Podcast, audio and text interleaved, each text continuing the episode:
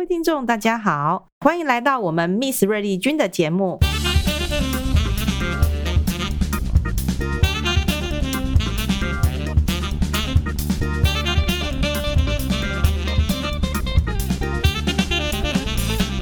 今天这一集呢，真的很特别，因为我们的经费有限，所以我们这一集的，哎，笑声怎么这么大？我们这一集的，哎，受访者呢，全部都是自己人。好，我们首先介绍，哎，先介绍我自己，我是李慧玲。那我们这一集呢，介绍的，呃，特别来宾不太特别，就是我的 partner 秀兰。嗨，大家好，我是林秀兰。那另外一位呢，是每一集都会出现所有的《谁是瑞丽君》节目，来我们的音控师是不是？崇恒。好，大家好，我是崇恒。我不能说，也可以说是音控啦。也就是说，你们现在如果听到的，不管是瑞丽君系列的每一集节目，都是由我来操刀主控。嗯，你看吧，真的是经费不足。那接下来介绍呢，我们这一个节目会有这个 Miss 瑞丽君这个节目呢，幕后的。操盘手，我们的弘毅。哎，大家好，我是吴弘毅。要顺便介绍一下，弘毅学长现在是在博士班念书。对，而且是是哎中文系哦。哎，从宗教系转到中文系是跨领域的。宗教二系。宗教二系，对，因为就是专门说的宗教系的。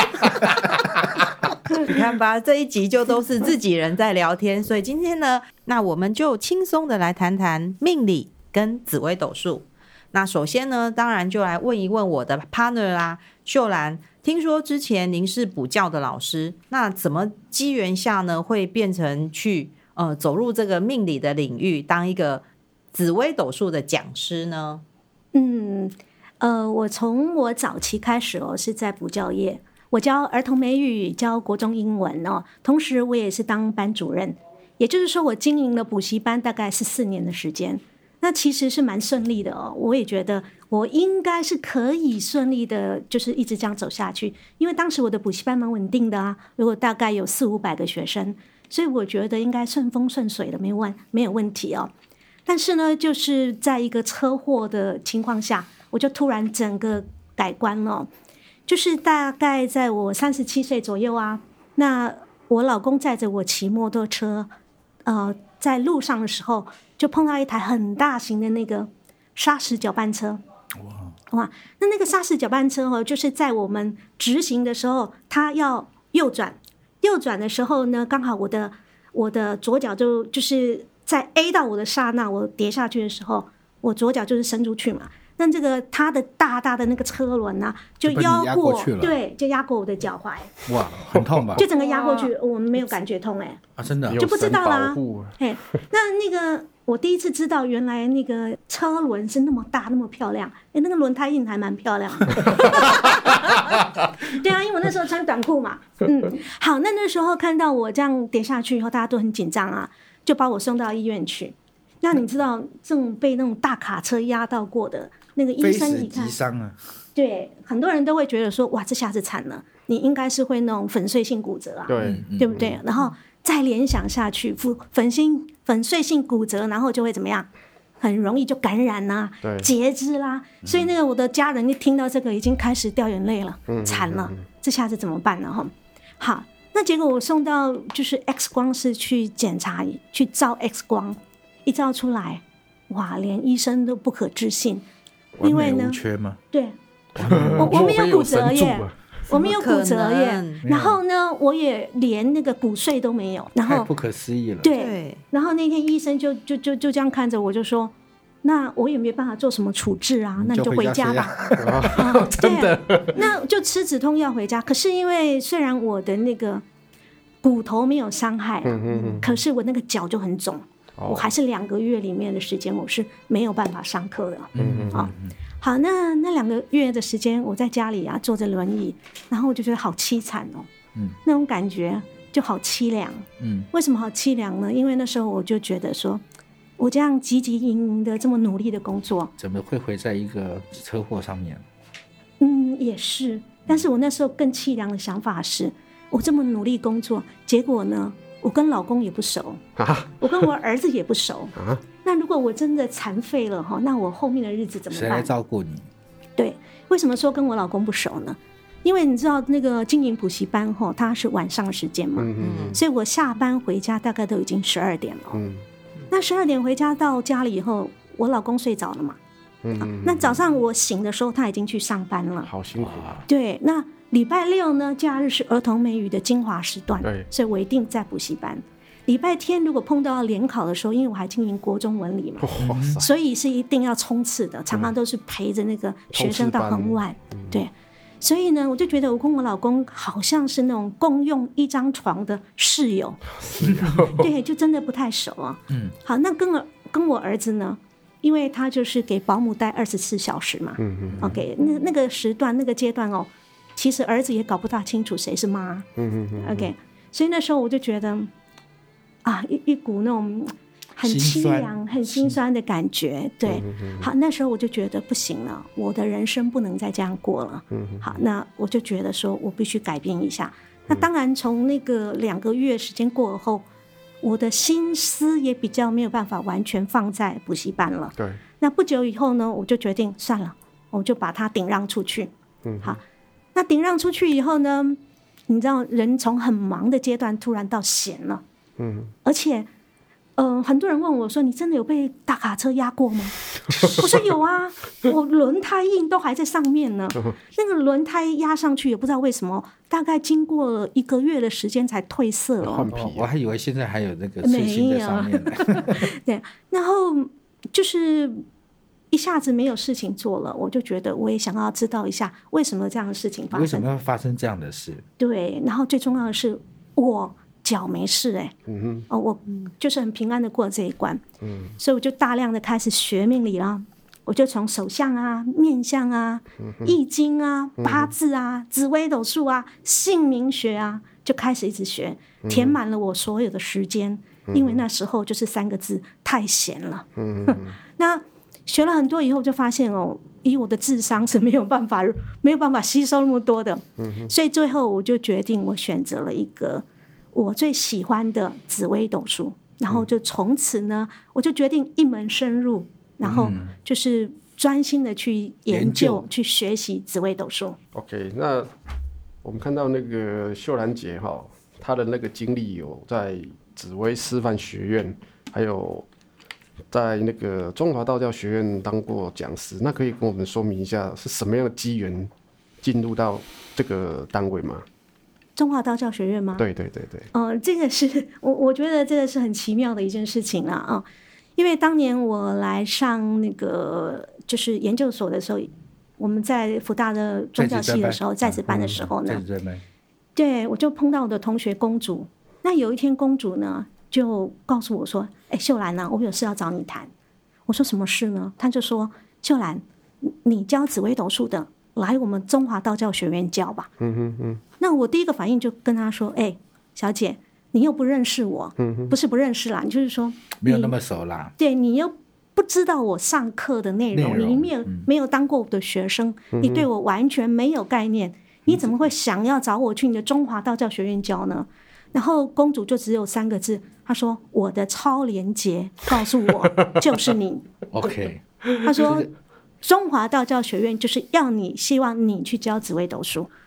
那这个帽子一下一压下来，我就觉得，那我都在宗教研究所了，都在宗教硕士班了，对，我是不是应该就要扛这个责任？嗯、所以我也二话不说就说好吧，那你都敢用我了，那我就敢去了，就这样。OK，因为我我要补充一下哈，秀兰姐在我们班啊，秀兰姐是跟我同班的哈，呃，我们有给她取一个绰号叫她老母啊。还有一个叫大麻瓜。啊，对对，麻瓜，但是我比较喜欢叫他老母哈，因为我们叫我都叫他新庄老母啊，因为因为他坐在那边或者是跟我们讲话的时候，就有一一股那种很很很像不怒而威的气势，就像老那个老母的那个那个那个神尊的那个，对对对啊，然后又就像妈妈一样，就是很很很温柔的会照顾你很一些事情，好，这是要说明一下的，好，那。想要再请教一下哈，就是说，你在从事那个紫微斗数教学的时候啊，你可以稍微告诉我们一下哈，因为很多听众其实他听过这四个字紫微斗数，可是真的不是很清楚紫微斗数是在干什么的，可以帮我们说明一下吗？嗯，可以啊，我用最简单的方式来说明哦。啊，那紫微斗数呢，就是我们中国比较古老的一种算命方式啊。好，那它是用农历的年月日时去排出一张命盘。去，然后用这张命盘呢去论吉凶。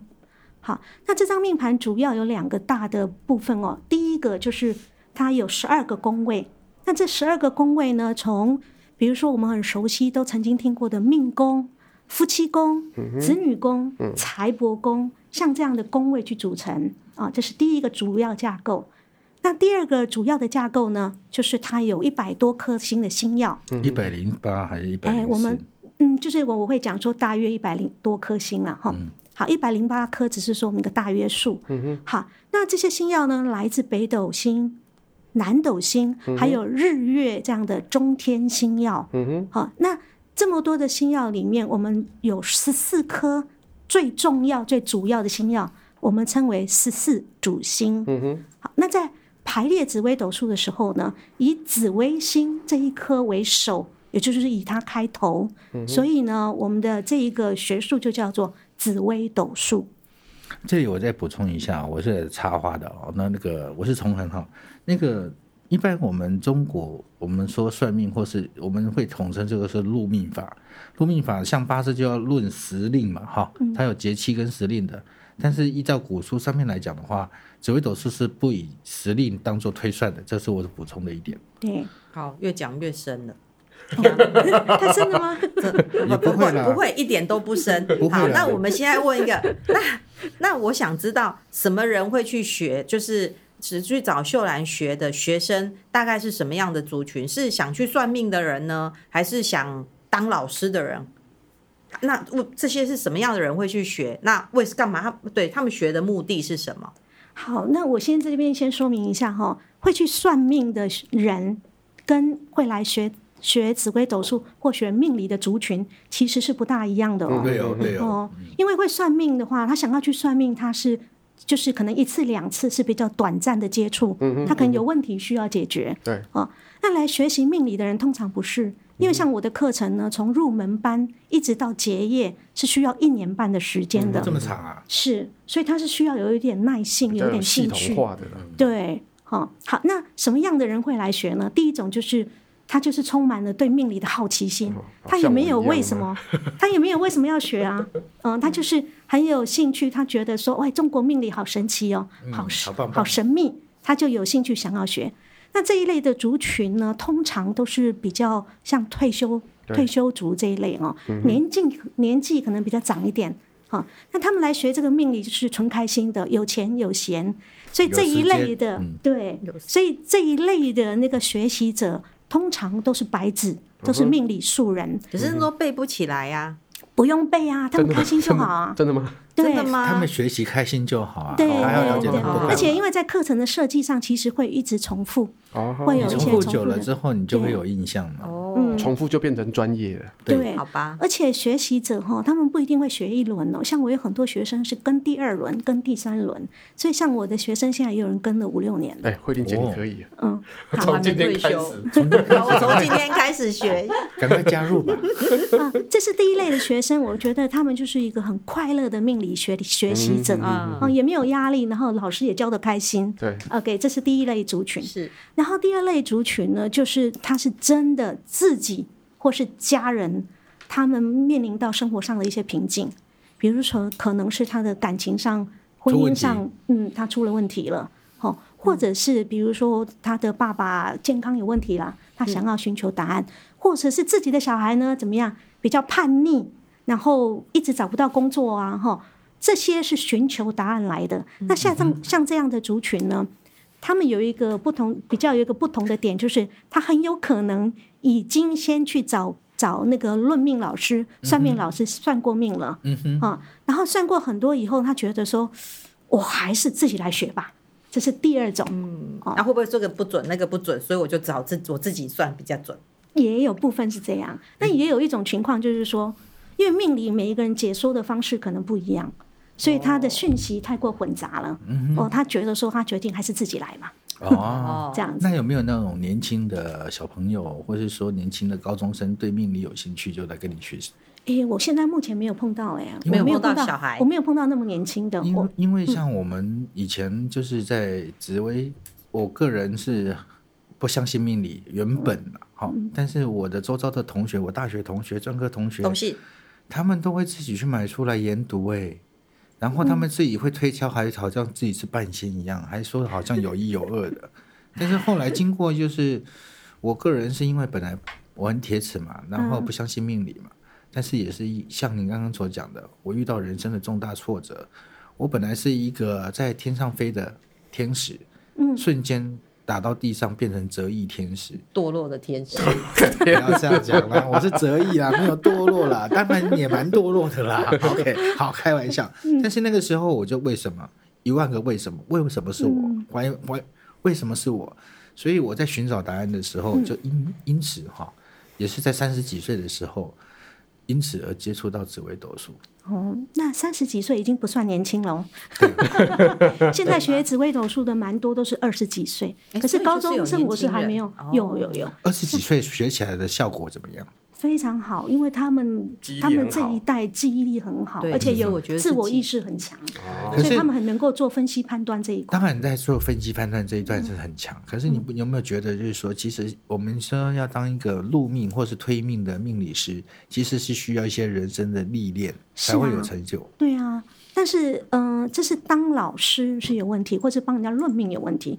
可是学习上。年纪就不是问题了。当然，学习不是问题了。嗯、但是他学完之后，像你一直在学习，一直在推广，呃，那个所谓只有走出的教育嘛。但是有人学完之后，他会觉得，哎，我已经有三两三了，我可以上梁山了。所以他就会用他粗浅的而且精湛的推理能力去帮人家落命。你觉得这是好事吗？嗯，其实我我觉得每一个年代有每一个年代的思维啦。嗯哼。哦，因为像嗯。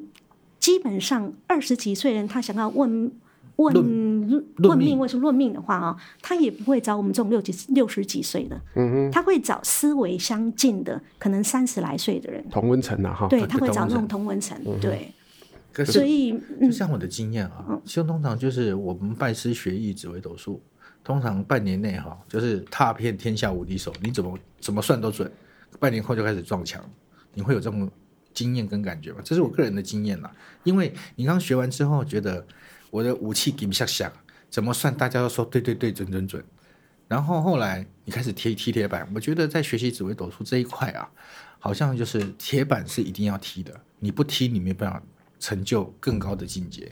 这个踢铁板是怎样？就是不准的意思是吧？你开始遇到你不准了，也就是说呢，明明书上或老师教的是这样子，可是我命理个案，它它是一个完全。我我愣在那边，我看不懂，或者我看得懂，我问他什么都不准，那个时候我的自信心就垮了。哎，那老师来回应一下吧。嗯，我的学生如果会开始去跟人家论命的话，嗯，通常都已经有三年以上的资历、学习时间，所以你会有一个资格的要求。嗯、对，哦、而且在我们就是我的教学过程中，因为我是在那个紫薇师范学院。就是历练过来的嘛，嗯哼，他们会有一个师资班，对，那师资班里面你要经过很多道程序的试教过程，嗯哼嗯哼，也就是他有很多的演练过程，对对对，然后甚至如何的解盘哦，像我们在教学最后的一个阶段哦，其实并不是我解盘，嗯，而是学生上台去分享他自己的命盘，也就是说他看懂自己的命盘。OK 哈，所以这一种经过一个蛮扎实的三年的训练，嗯、通常就不过不会不至于太离谱了。不过这边我还是提供另外一个不同的见解了。嗯嗯，不管是紫薇再怎么扎实，因为我们其实是传世的紫薇的可以参考的古本不多了。嗯，好，其他都是所谓的坊间的秘籍啊。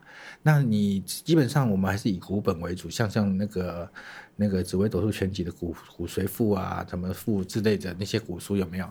那个我们可以在道账里面找得到，然后那个是陈希怡写的。但是我觉得你古书店再好的话，因为我们随着时代变迁啊，然后每个人的命运的变化也是很难说有一个一个是一个大大数法则去推理啊，结果就会真的就是说可能真的就是你会进到一个看山是山，然后又看山不是山，然后到时候又看山是山的一个感觉。这是我刚刚讲的，你一定会经过一个踢到铁板的过程。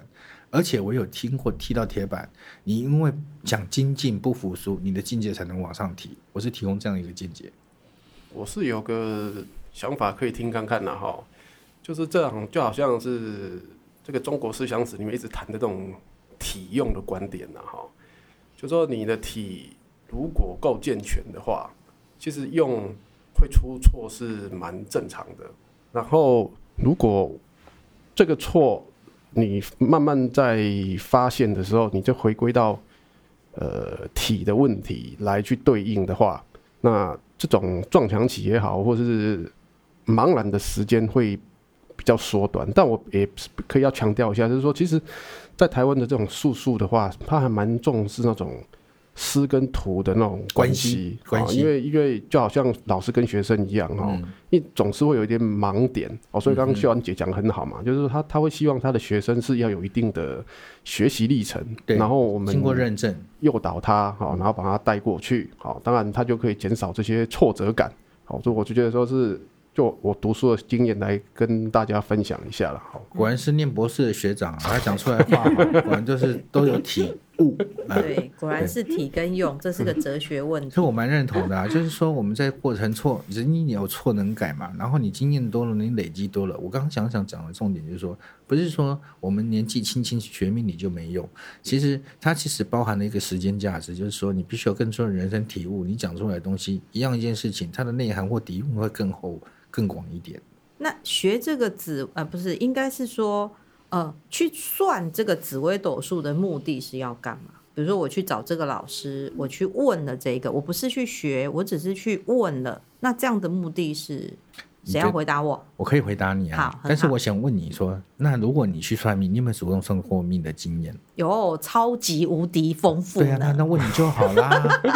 你去算命的目的是干嘛？那问题，因为又遇到你这样不准的，那怎么办？哎，我没有说我不准哦。这个其实，哎，这个还蛮有趣的。其实算命的目的，你那么谦虚，你说你不准，那我又去找你，那到时候算得好，我就说，哎，对对对，准准准。然后你跟我讲不好，我就说啊，你不准，你不准，我要过来捶秀兰。因为我们算不准是避免造口业啊。对啊。哎，因为有些东西可说可不说。好，我们现在有一个次第来讲的话，基本上算命哦。他其实就是人生有总总会遇到一些高低起伏跟人生的疑惑嘛。对，西方是习惯找心理师智商嘛。那我们传统上东方，我们华人哈，在华人社会里面都会找一个命理师来当心理咨商师啦。你把你的委屈、你的苦哦，请借由命理师的神那个神机妙算，帮你铺成铺成一个未来，让你起码有一个希望哦，可以面对。我想这是一个最基本的一个动力了。然后第二个，如果就学习紫微斗数，或是研究紫微斗数，或是你算紫微斗数，其实紫微斗数运用在所谓的人格分析上面，也就是你先天的 DNA，它是非常有参考价值的。也就是说，一个人的个性是稳重型的，还是说是保守型的，还是激进型的，或是冲动型的，这个在紫微斗数的各大星系的一个排列组合都看得出来。然后第二个，你说我们论论命是为了什么？我可以很用很很通俗的一个讲法，就是说，其实论命看紫微斗数，其实就是看你人生的天气预报。我们常常会听到，以前我们每次出门的时候要看看天气预报啊，今天会今天是打雷还下雨啊，台风会不会来啊？那人生的过程之中，你随着时间的减地，那个人生并不是一路平步青云的，它总是有一些起起伏伏。那人生偶尔晴天，偶尔有雨天呢、当你遇到雨天的时候，命理师告诉你说：“哎，你这段时间会遇到刮风下雨哦，你雨伞要带着，让你有一个心理准备。”基本上，我觉得功能是这样子的。嗯嗯，好像这样蛮有用的耶。我我可以补充一下，当然可以。就一个做学术研究、学术研究的立场来来看这个问题啊，哈，其实呃，在整个思想史里面，哈。其实一直存在一种就是所谓的宿命跟造命的问题。嗯嗯，嗯。那当然比较有名的，就就比较唯物唯物观的，就像那个王充哈，在那个两汉时期的王充啊，其实他是蛮蛮宿命论的人，甚至于他是很唯物的。他认为说这个命已已经固定了，你知道哈？没变呐，啊，那都变生啊，卖生啊，生意被冲下。可是可是，如果我们就这么简单的认为他就是这样子想呢，那真的是大错特错了。好，他认为说，那我命不能改，可是至少我有很多事情可以努力呀。比如说，你看，我现在跑去读书，好，读书也是这种。改变命运的方法，的方式好，然后跟很多好，所以就可以改吗？至少思维上可以改变蛮多的啦。对啊，然后跟好朋友，嗯，要遇到好朋友，好像我现在有遇到这么多好朋友，好，他可以给你建议。哦，那还有就是说，你那，你你在这个人生的过程当中有很多的挫折，其实还是要回到一个很关键性的方法，要反省。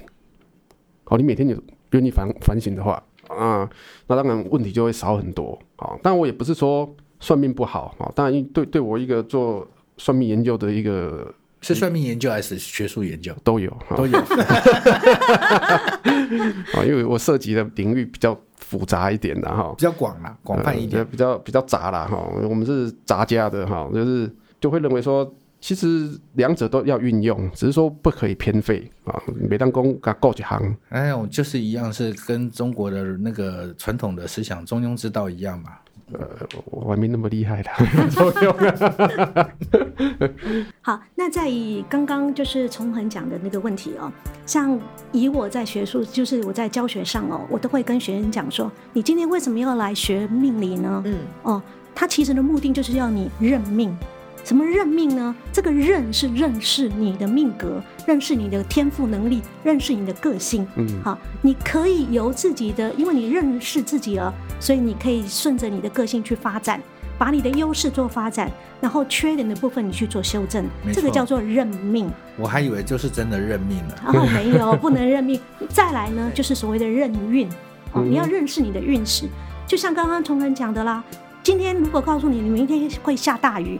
那你如果比较保守的人，你会说我就不出门了吗？不要出门嘛，我连雨具都懒得准备了。是，或者是你准备雨具，或者是如果你自己还是一个很任性的人，我觉得说我就是要出去啊，淋淋雨啊，爽爽爽爽快啊。那这样的选择权就是在你自己，这是在个人，对不对哦？所以你要认识自己的运。今天你如果你知道你下一个运势是狂风暴雨，对，那你就知道心里要有准备哦，你就最好是学习沉潜。